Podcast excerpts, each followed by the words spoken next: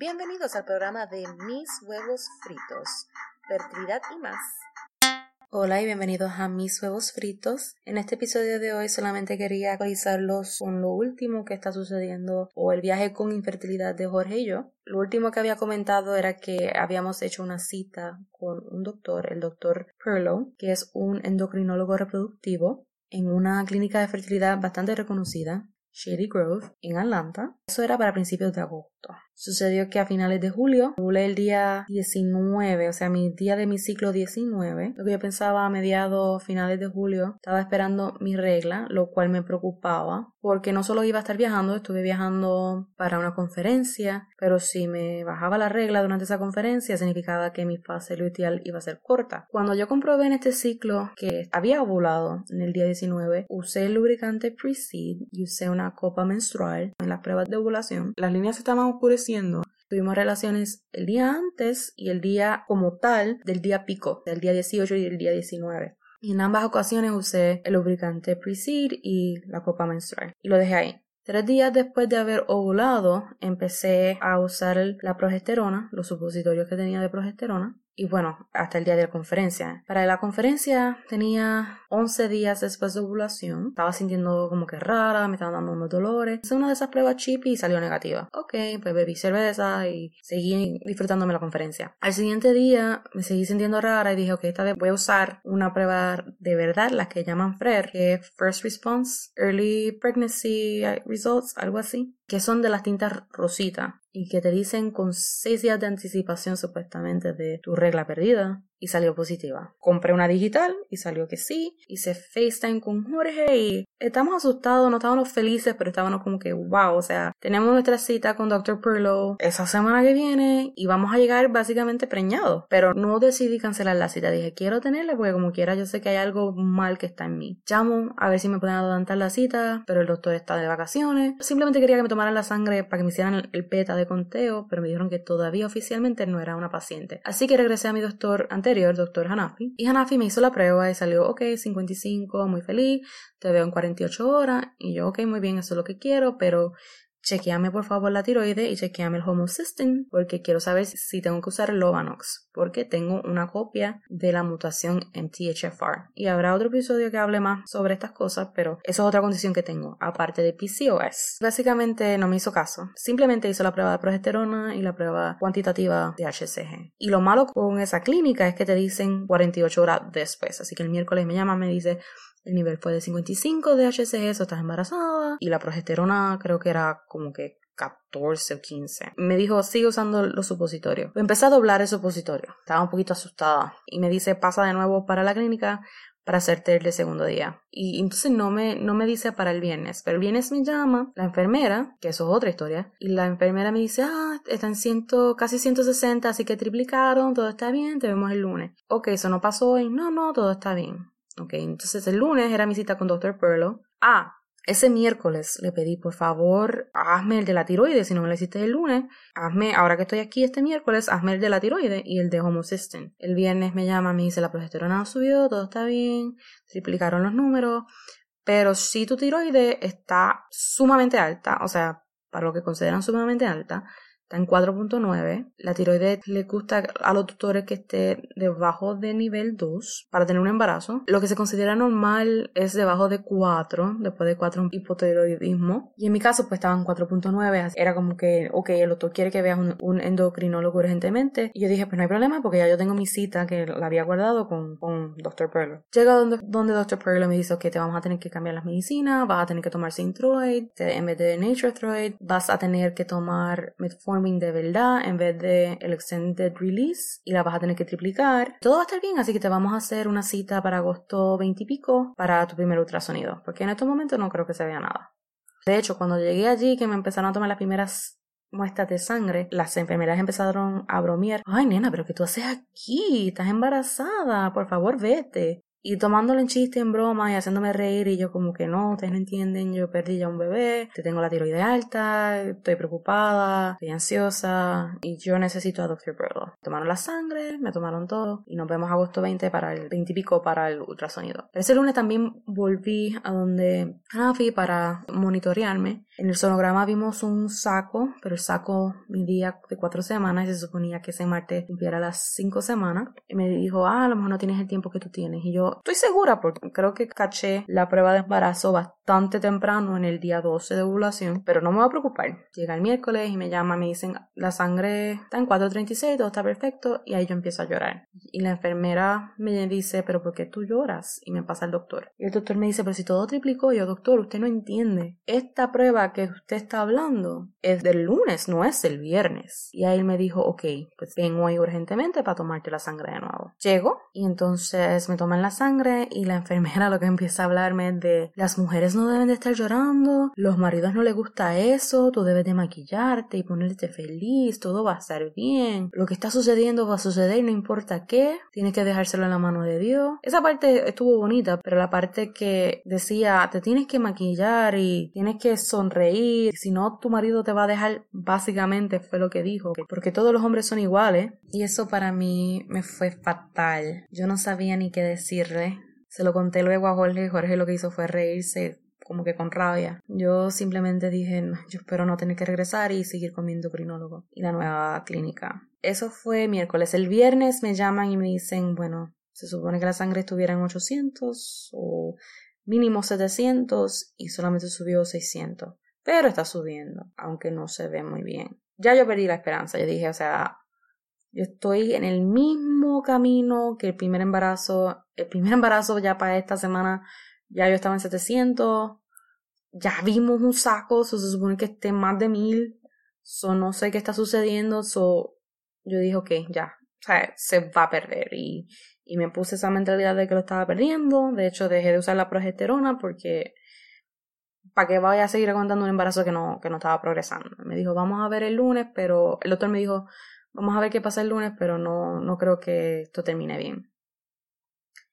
Y, y ya, ya lo sabía, pero yo quería compartilizar mis sentimientos de, Concho, el sábado es mi cumpleaños, o sea, mañana es mi cumpleaños, yo no voy a dejar que esto arruine todos mis cumpleaños. Yo me había puesto metas pequeñas. Yo había dicho que el primer HCG, el segundo se triplicó muy bien. Ahora vamos a ver que continúe triplicando tener todo bajo control, el primer sonograma, y entonces de hecho el primer sonograma no fue muy bueno y dije, bueno, no se va a ver un latido, así que como me había puesto esas metas estaba un poquito mejor.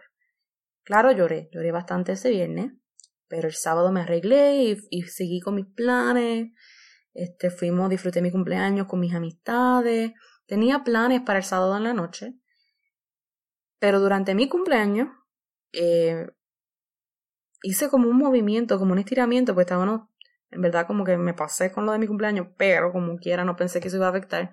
Y como que me estaba moviendo mucho y estaba tirando unas cosas y como que se me sentí jara y dije, ok, me moví bastante, moví algo y creo que estoy sangrando.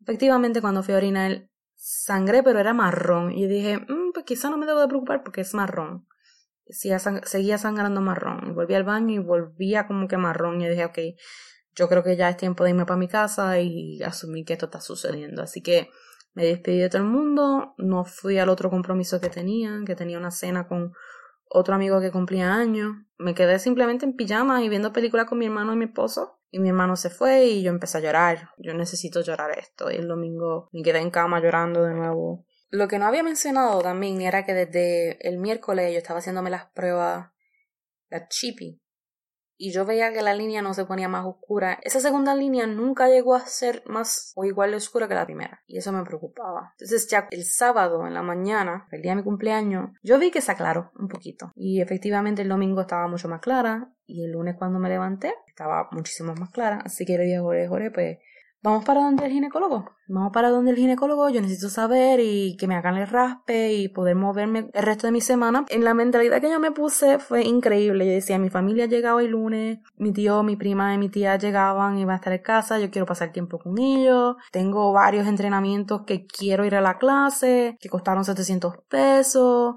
tengo un montón de reuniones importantes en el trabajo. Yo necesito ir para mi trabajo. Yo estaba enfocado en mi familia, en mi trabajo y, mi agenda bastante ocupada. Yo no sé si Jorge pensaba que yo estaba loca, pero nada, fuimos al hospital.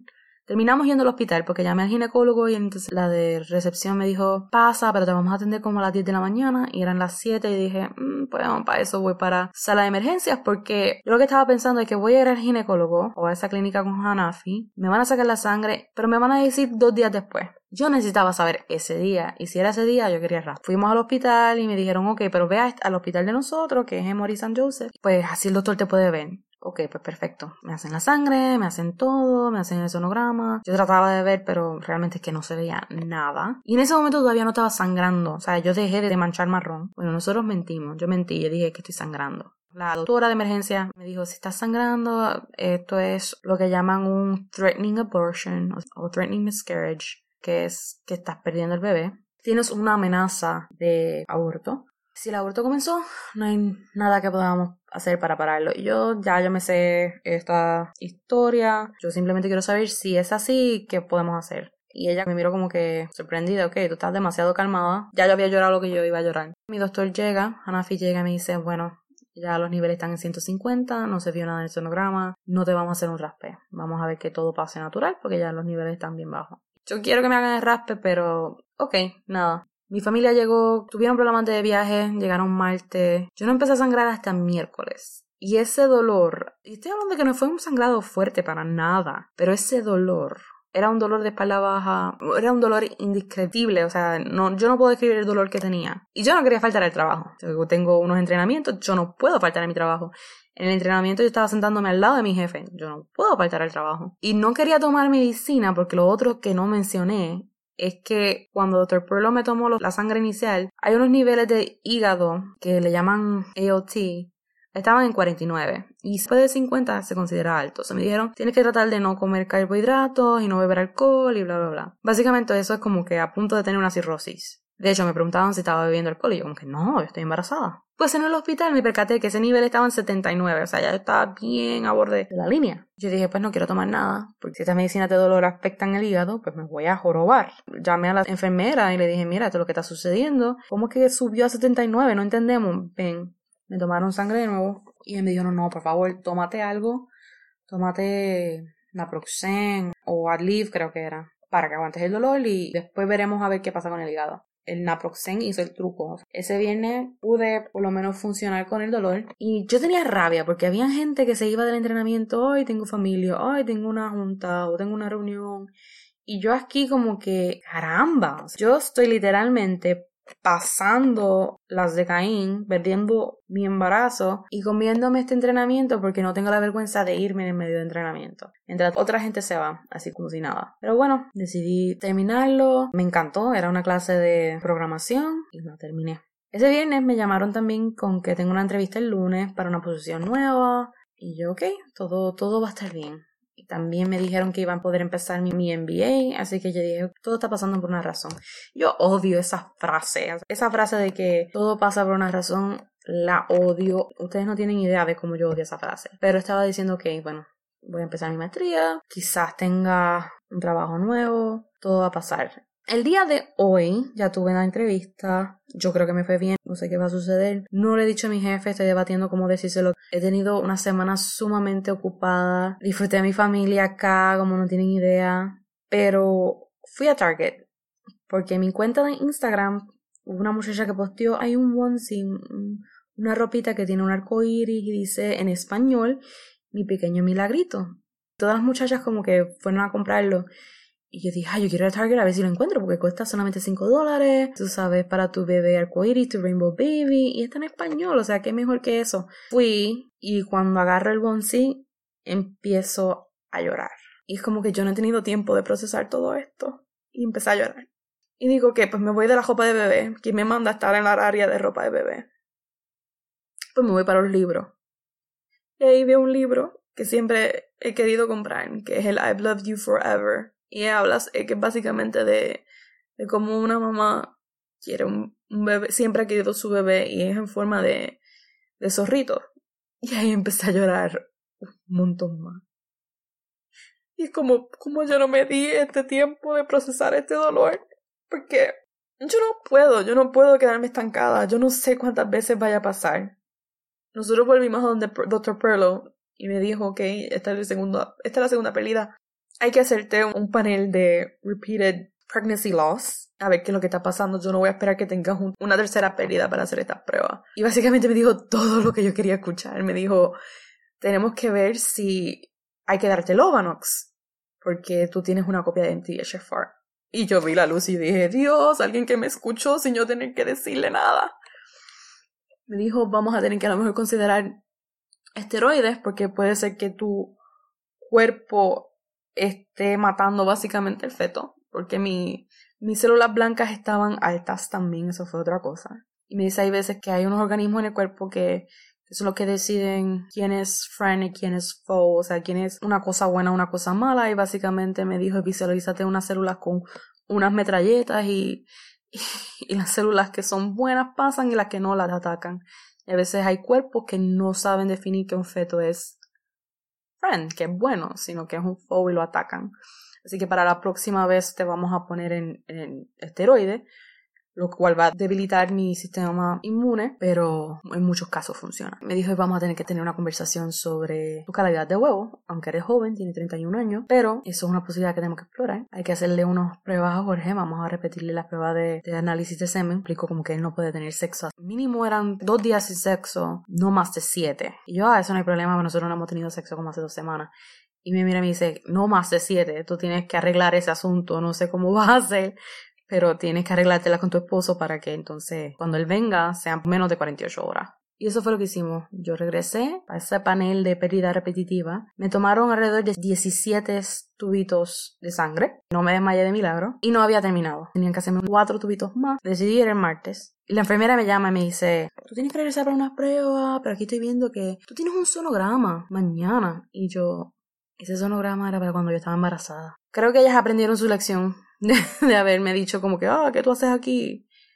Y, y, ahora como que me tienen un cariño y, no he estado mucho tiempo en esa clínica y en verdad ya le he tomado cariño. Bueno, como seguía diciendo, Dr. Perlow también dijo, tenemos que estar preocupados por tu calidad de huevo y hay algo que tenemos que hablar, que es IVF. Y yo le dije, yo quiero ir de cabeza con IVF. Quiero ir de cabeza con IVF por varias razones y es porque ya Jorge y yo hemos tratado alrededor de 5 años yo no sé si me vaya a tomar otros 5 años. Y la calidad de huevos que yo tengo ahora como 31 van a estar mucho mejor de cuando tenga 35. Esa es la realidad. La calidad de huevo va empeorando y declinando así tú vayas cumpliendo y después de los 35 ni se diga. Así yo prefiero hacerlo ahora, ver qué es lo que está sucediendo primero. Si tengo alguna mutación, si tengo algo genético, quiero sacar eso del sistema y quiero entrar de lleno a IVF. El plan médico nos cubre una parte, la otra parte pues la cubriremos nosotros. Estamos tratando de vender el apartamento en Puerto Rico, estamos tratando de vender la casa, estamos tratando de ser más sabios con los gastos. Seguimos viajando porque realmente yo no puedo dejar que el mundo de la espiritualidad me consuma. Yo tengo que seguir viviendo mi vida. Yo he dejado de janguear, yo he dejado de beber y ahora con este miedo de casi tener cirrosis o como se llama el fatty liver disease, pues me he comportado en cuestión del alcohol, le tengo terror beber alcohol. Yo he creado, yo creo que un, un estrés postraumático. No sé si suene para alguno de ustedes un poco dramático, pero lo que es comer pizza, que a mí me encanta, ya yo no lo puedo hacer mucho porque la primera vez que perdí el bebé, yo había comido pizza. Y ahora con esto del, del hígado, pues cada vez que pienso en beber alcohol me, me da miedo. Y sí estoy tratando de rebajar, estoy tomándome las pastillas, me hicieron la prueba genética y en esa prueba genética salió que soy positiva o soy carrier, que significa que cargo con una mutación, aparte del MTHFR, con una mutación que se llama alfa thalassemia, que básicamente significa que si Jorge tiene esa condición genética también, los chances de que mi feto no produzca un corazón o no produzca un corazón bueno y que dependa de transfusiones de sangre el resto de su vida, que nazca, porque ese es otro problema. Puede ser que eh, se vea todo bien, pero cuando nazca en el proceso de, de que nazca pueden morir. O sea, más preocupaciones. Jorge, pues como ya mencioné, se va a hacer esas pruebas genéticas. Me da un poco de alivio de hacer el IVF porque la tecnología ha avanzado de tal manera que podemos hacer un screening, o sea, podemos hacer una búsqueda entre los embriones a ver si tienen ciertos tipos de enfermedades o si tienen tipos de, condiciones, si tienen síndrome de Down, si tienen fibrosis cística, cystic fibrosis o fibromialgia. No sé decir las palabras bien, pero son ciertas condiciones también. También podemos, si hay buena calidad de embriones, pues podemos frizarlos para un futuro, así que no me tengo que preocupar si tengo 39, 40, 41, porque mis huevos van a ser de cuando tenía 31 o 32. No me tengo que preocupar tanto por eso. Y también si son nenas o nenes. Y eso depende de cuando tenga los resultados, pero digamos que tenga tres nenas, tres nenes, pues yo puedo escoger entonces qué sexo quisiera tener. Entonces, esas son unas ciertas ventajas de hacer IVF. Es bastante caro, pero creo que va a ser una buena ruta para nosotros porque tenemos que saber qué está sucediendo, porque yo lo estoy perdiendo antes de las seis semanas. Este segundo embarazo se perdió exactamente la misma época, o sea, en el mismo time frame que el primero, casi a las seis semanas o en las seis semanas, casi para las siete. Y ahí es donde estamos. Tuve mi segunda pérdida. Esta vez fue natural, no tuvieron que hacerme raspe para mi cumpleaños, pero espero no tener que recordarme de eso. Eso sí le dije a Jorge, me da pena porque no sople velitas. Y, y a mí una parte que me gusta es como que tener mi bizcocho, sobre las velas y hacer mi deseo. Mi deseo en los últimos cinco años han sido tener un bebé. Y no logré hacer eso, no logré pedir mi deseo. Pero sí la pasé llena de amor, llena de familia, llena de amistades. Y por lo cual estoy muy agradecida. Pude pasarla bien y tener un bonito recuerdo. No sé ni cuándo voy a ovularlos, todavía creo que estoy manchando. No me preocupa, Realmente ahora no estoy ni preocupada. Todo lo dejo en, pues, en las manos del doctor, Dr. Perlo, en tecnología y yo sé que de alguna forma Jorge y yo vamos a tener nuestra familia. Así ya sea a través de IVF o a través del lo que sería la próxima decisión y no quiero brincar ese charco, lo hemos conversado con Jorge, yo creo que ese otro charco no lo quiero brincar hasta que cumpla 35 años. El, último charco sería pues adopción, tratar de adoptar y eso yo no lo brincaría hasta los 40. Así que quedan nueve años para tratar de realizar nuestra familia. En el próximo episodio vamos a estar hablando sobre aceites esenciales. Tengo una amiguita que va a estar hablando sobre qué tipos de aceite podemos utilizar para ciertas fases de preparación, fertilidad, el embarazo, posparto, durante pérdida, como para hacer frente a pérdida. Creo que esas son las fases que ella va a estar hablando. Así que pendientes sobre el tema de aceites esenciales para el mundo de la fertilidad e infertilidad. Gracias por compartir conmigo este ratito y escucharme, escuchar nuestro update. Y saben que me pueden escribir a, en Instagram por arroba traveling to baby o en Facebook buscar mis huevos fritos. Gracias y, y hasta la próxima.